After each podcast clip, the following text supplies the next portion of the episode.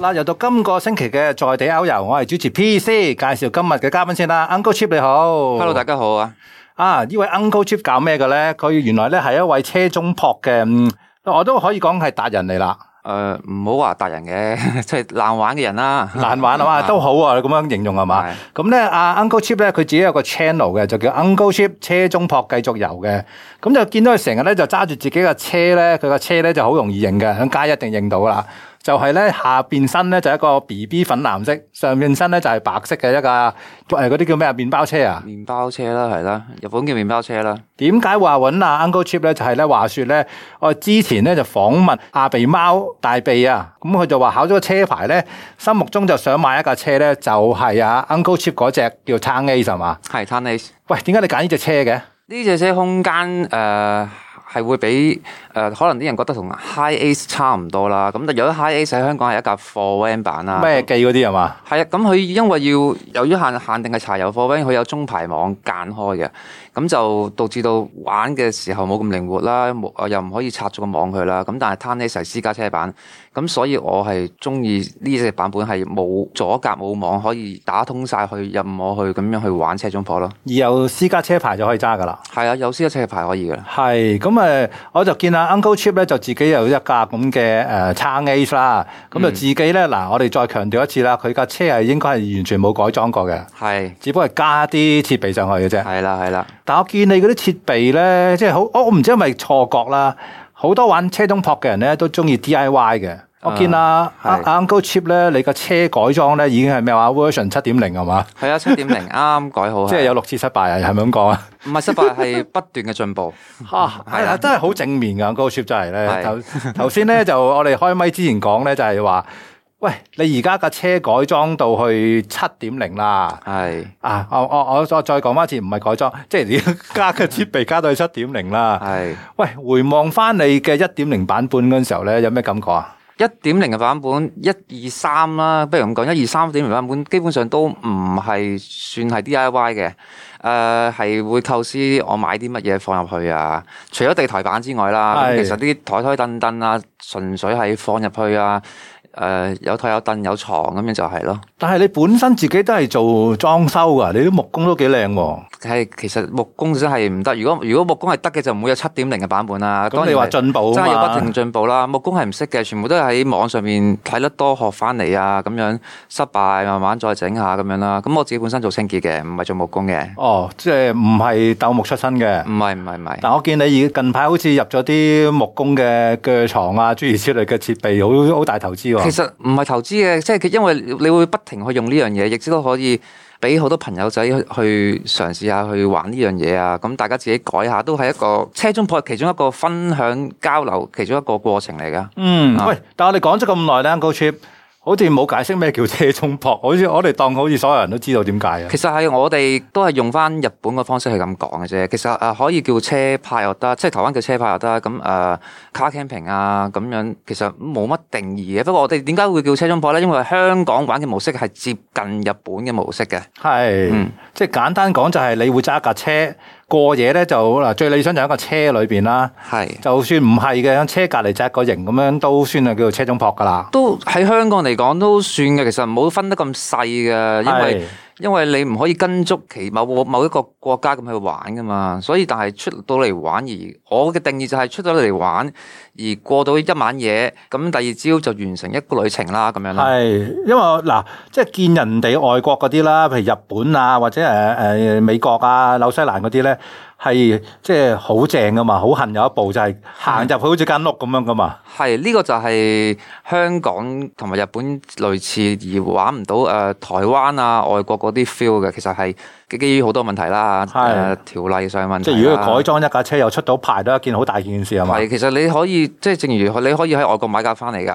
出唔出到牌一回事啫嘛。就係見好多就係放咗啲草地度出租俾人過夜咯，就唔揸嘅。出唔到牌㗎，你可以係買翻嚟擺咯，係就係咁樣咯。咁即係變咗而家香港玩得個車中泊咧，如果係 hardcore 嘅咧，就好似阿 Uncle Chip 咁樣，就放一啲設備，譬如有啲台凳啊，係跟住夜晚就可以變咗張床啊咁樣係啊嗯樣，就啦，好似阿 Uncle Chip 嗰部車咁樣樣，嗯你就響誒、呃自己個竇口度咧就鋸晒木板啊、砌櫃啊咁樣啊嘛。係啊，係啊，係啊，喂，其實嗰個樂趣係乜嘢咧？即係我見有啲人咧，好似係咩話，啊上去淘寶就訂咗一啲現成嘅一個個盒啊，佢哋叫咩有個名啊嘛？魔方啦嚇，魔方啊，係或啦或者係旅行嘅床車啊咁樣係啦，訂翻嚟，咁啊訂你個車嘅型號，咁啊攝喺後邊，咁基本上就可以變一張床啊嘛。係佢佢主要嘅功用係可以收納啊啦，可以做床啦，咁啊簡單啲新手或者懶啲嘅人咁啊係最適合嘅，係係就使啲錢，咁就唔使自己去係啦，去係鬥啦。木啦。但係你嗰個樂趣係乜嘢咧吓？即係都見你好辛苦下喎，有時都整到 係啊，其實樂趣係中意由一樣嘢係零嘅而變做有嘅嘢咯，即係會嗰嗰個感覺係落手落腳做係唔同啲嘢，咁可能喺朋友眼中咧，其實可能都會覺得哇你咁 cheap 㗎，成日都要自己整，誒就係咁嘅名，我就係咁樣得嚟㗎啦，所以我就不如咁我就叫 Uncle Cheap 啦，哦，呢個 cheap 嘅原來意係思。啦，係啊，就係咁嘅原因啦。我以為你係因為自己玩車中撲，自己去做 D I Y，所以咧就比較廉價一啲。原來呢個其係一嗰個 cheap 嗰個 cheap。係啊，因為誒、呃其實我自己咧就誒、呃基本上名牌嘅 gear 咧或者露營裝備啊，誒、我係都唔會買嘅，哦，係啦，咁即係所以 係有個 Uncle Cheap 個名。係啦，用到就 O、k 我我係咁嘅心態咯，出嚟玩都 O K。係。喂，咁但係嗱，我又問翻轉頭少少啊，車中撲你玩咗幾耐啊？誒而家就應該 around 由零版本再之前，我諗都有五年噶啦，可能差唔多。哇都五年喎五年噶啦，係啦，都當然唔係五年都係呢架車，係係。啦，之前揸七人車咁樣都有好基本咁玩啦，係啊。咁但係你喺嗰幾年之前玩車中撲之前咧，你係咪都係中意野外生活㗎？誒、都係同啲朋友去交遊下，好簡單嘅一種戶外活動咯，又未至於而家咁樣嘅方式嘅，係啦，係。係咁啦但係而家就愛上咗車中撲啦。係，咁誒、喂，你透透露下你係單身人士係嘛？梗係啦，即係點解咧？成日見你咧啲誒 weekdays 咧，都夜晚撩咗出去咧，同啲車友聚會啊，係，又唔知去咗邊個位，又揾下咩地方可唔可以過一晚嘢啊咁樣。呢係係。啲我相信有家室嘅人士咧係有啲困難係嘛？啊，正常係啦，正常係啦。咁所以，譬如假日嘅時候咧，就會約班有家室嘅朋友出嚟玩嘅。哦 OK，咁啊，閒日就通常自己一人之境啦。嚇哦嗱，呢一個咧，我今次就真係借咗你個名啦，一人之境啊！ 哦，啊，因為點解咧？我就誒、呃都好中意睇呢類型嘅車中撲嘅 YouTube 嘅，嗯，咁啊最常睇就係日本啦。係喂，日本而家咧興嗰啲車中撲嗰啲片咧，係無論男女都好啦，都係一個人去一個地方，跟住嗯咧成條片都冇嘢講嘅，就見到佢去到地方就唔知點樣煮嘢食啊，食完嘢啊點樣過一晚嘢，第二朝再食早餐啊咁樣，係啦全條片都冇聲嘅，得自己一個嘅啫。係。哇！而家呢啲好興喎，我見有部分嘅片啊，Uncle Chip 你都係咁樣喎。因為簡單啦、而睇得多呢啲片，其實因為自己會追開呢啲片，其實反而唔出聲，我純粹係望佢，我係好專注去睇緊佢每一個動作㗎。譬如誒、嗯呃、開汽水又好，食緊薯片又好，啊煎緊嘢又好，嗰啲聲音你會好專注睇一條片嘅。如果冇人去講嘢，咁其實我覺得係幾治愈同埋幾舒服㗎，好吸幾引到治愈係嘛吸引到你去睇㗎，係啊，因為咧近排就話講咧，而家呢啲咁嘅片咧，即係冇人講嘢，淨係得啲自然嘅聲音嗰啲咧，有一個 term 啊叫 ASMR 啊，係嗱英文我唔敢亂咁講啦，中文咧就叫自主性感官經絡反應，簡單講咧就可以幫你解壓嘅。係啊，會㗎會㗎，睇落雨嘅聲音啊，樹葉蟲叫啊，啊其實都好舒服㗎。可以即係令到你咧，好似自己都去咗個現場咁樣。係啊係啊係啊係啊，咁所以我睇下 Uncle Chip 嗰啲片咧，你有時咧嗰啲地方咧，都我都好似即係嗰啲位我都冇去過，但我覺得我自己已經去咗去咗一次㗎 啦。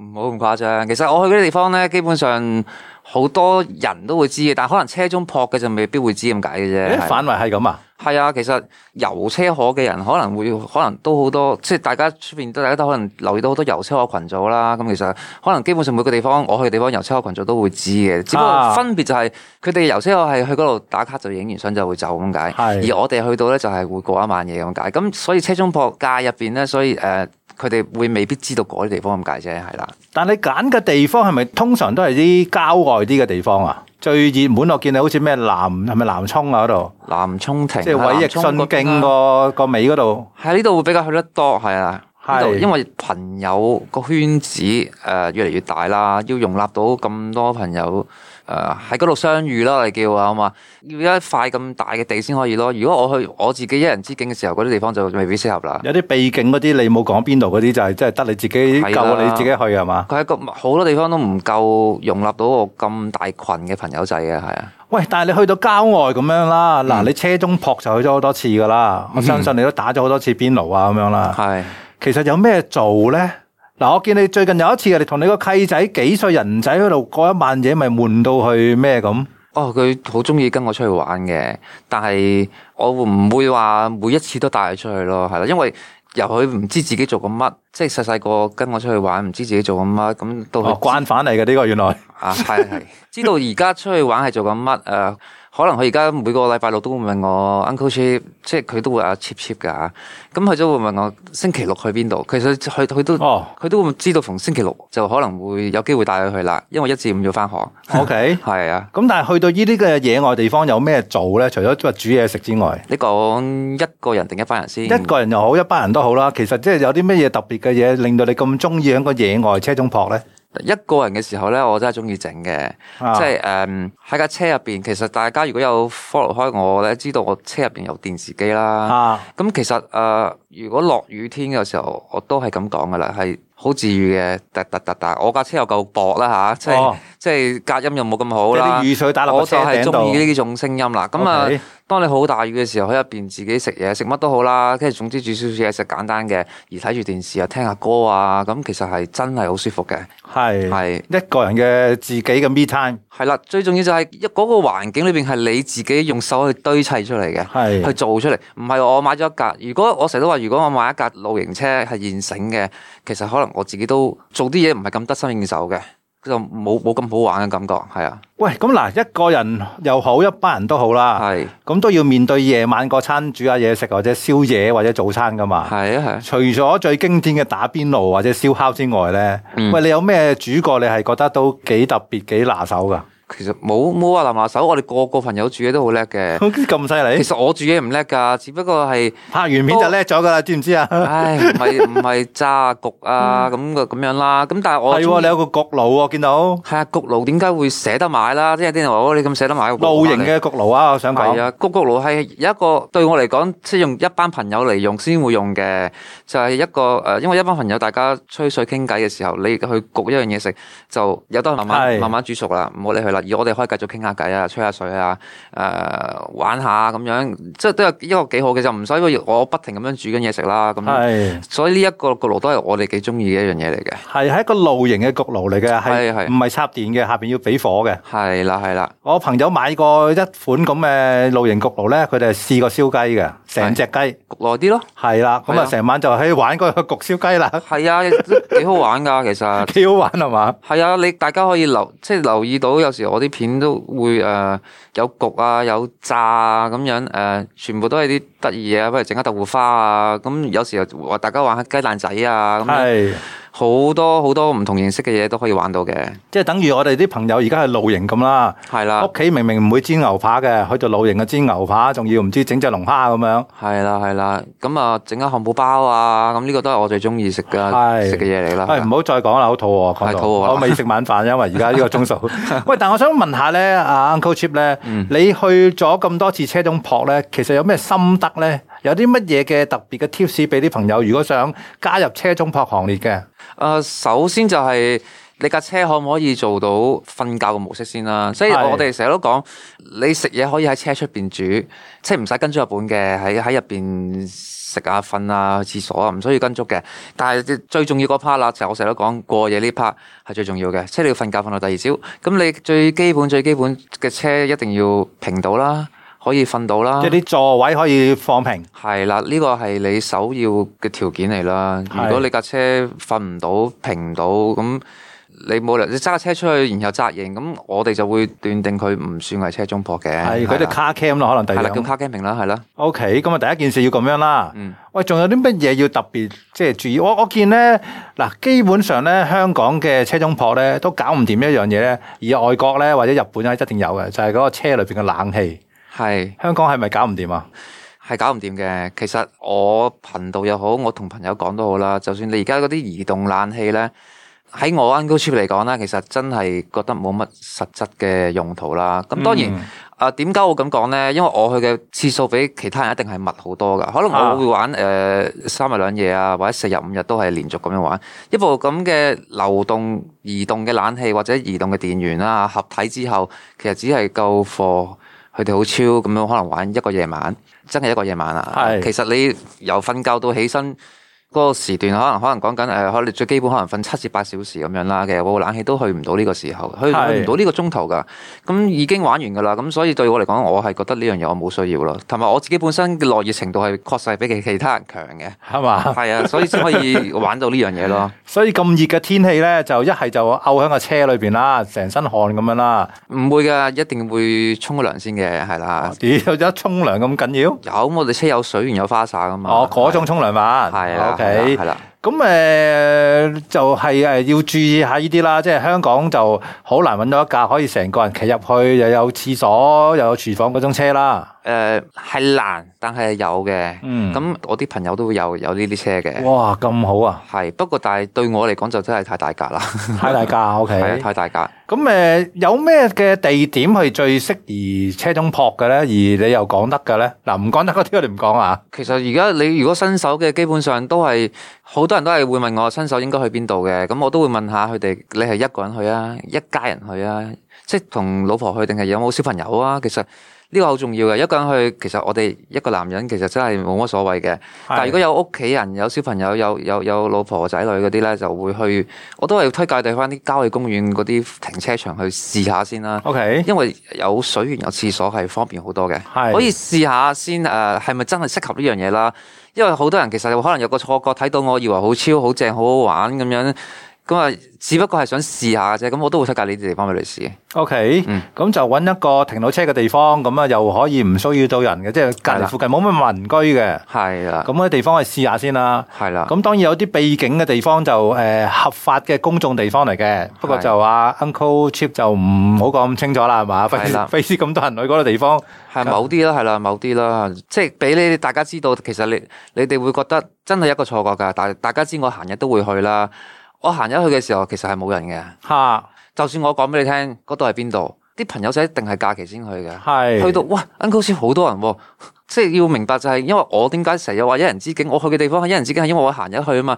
你係哋假期嗰個地方係容納到十架車，但係假期可能已經有三十架車入咗去啦。咁你會覺得係哇，好似個 feel 唔同晒嘅。唔好話三十架車啦，啊有三架車喺呢個位置， 你都覺得好似好多人咁係啦，啊係嘛即係佢哋話去到現場會同我講，喂，Uncle Chip 點解個 feel 同你拍出嚟或者你影相出嚟嘅嘢唔同樣啊？咁樣就係個分別就係假期同閒日嘅分別啫嘛就。唔關啊 Uncle Chip 事嘅，係關你啦邊一日去嘅啫。係啦，係啦。咁我喂，但係就有冇一啲誒、呃活動咧？你係試過車中泊嘅，泊低架車去咗，譬如舉個例啦，去游水啊、行山啊，跟住幾個鐘頭之後翻翻嚟啊，咁樣噶。真係冇乜，我我我我即係黐架車住架車係嘛架車唔喺我隔離，我就好似周身唔自在咁樣 噶啦。呢個真嘅，呢個係啊係係啊，好好多朋友都會叫我誒、呃譬如呃去誒、呃大嶼山度露營啦。咁但係你都知大嶼山，即係你要攞你證攞喎唔到啦，咁就一定會擺喺東涌擺東涌嗰邊啦。咁其實最後都係唔去嘅。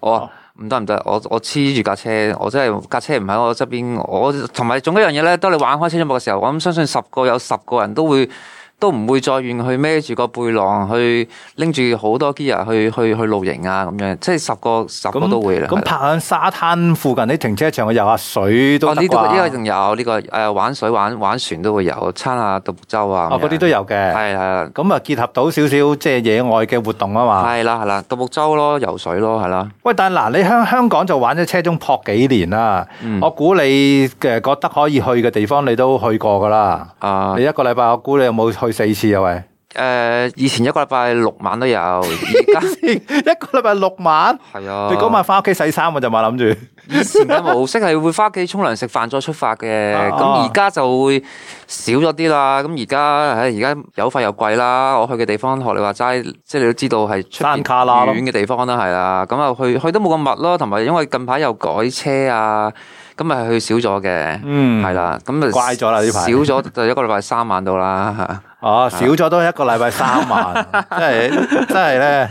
少咗一半噶啦，本身六晚噶嘛。 即係好在你嗰架車咧係一架細架啲嘅車嗯咧，冇埋廚房廁所。如果唔係咧，我諗你真係住喺架車裏邊咧，周圍去啊。其實係可行嘅，誒、嗯即係撇除有冇冷氣用呢樣嘢先。其實我架車都改裝咗，係可以煮埋嘢食嘅，即係有燙櫃出嚟啊係煮嘢食嘅。咁而我哋去 toilet 嘅，我哋都有叫做流動摺疊嘅馬桶啦，係啦，呢、個係都係都係可以用到嘅，喺日係常生活都會用到嘅，係啦。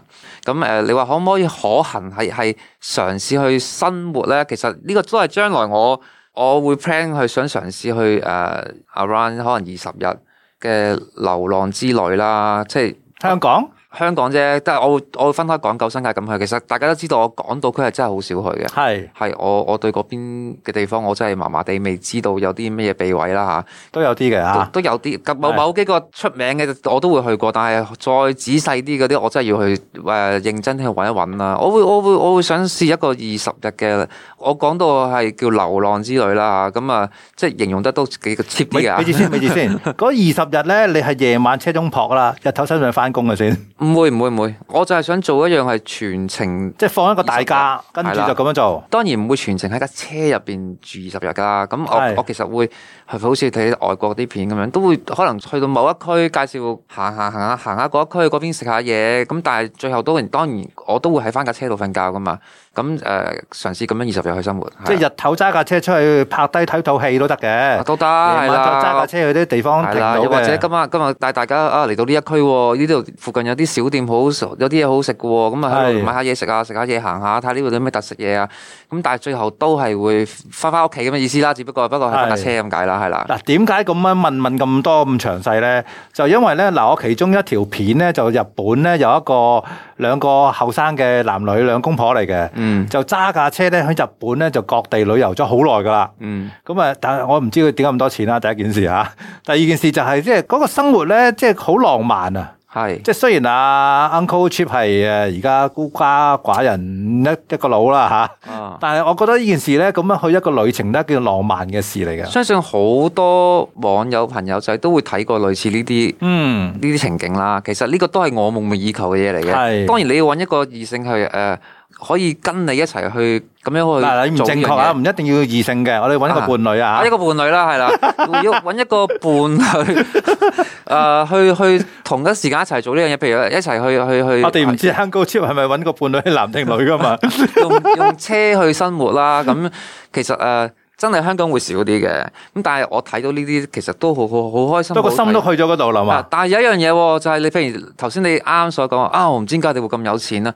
其實嚴格嚟講咧，如果你喺車度生活，其實一定唔係好，唔係話會用好多錢。其實係誒，呃唔、係即係唔係一個有錢嘅好有錢嘅做法嚟嘅。你可以係玩得好舒服，而好又好平咁去玩嘅。好 cheap 咁去玩啊係嘛？啊係啦係啦，我我都堅持呢樣嘢啦。你買日常生活嘅嘢唔一定係要貴嘢嚟嘅。喂，咁如果你係即係覺得都可以一個咁嘅旅程啦，我當而家俾你飛得走啦，翻嚟唔使隔離啦，去一個地方，嗯你有邊個地方想去玩呢個車中撲嘅咧？ 誒、我會偏向想去台灣嗰邊啦。啊，台灣係啦，因為台灣嗰邊啲車咧，我睇咗好耐啦，即係大部分好多都係 D.I.Y 高手嚟嘅，哦，係啊，係啊，係 D.I.Y 高手嚟嘅，佢哋可以做到一架就算四門嘅私家車都可以有得沖涼嘅，即係改得係好犀利嘅。佢哋嗰個法例比較特別啲嘅，如果想簡單啲咧，就揾一個農夫車，再自己整一間屋，然後當一個貨物咁放喺後邊個板嗰度係。啦，佢哋都有驗車呢、個呢樣嘢嘅，即嚇係都係要拆嘅，其實係啦。係，咁啊，跟翻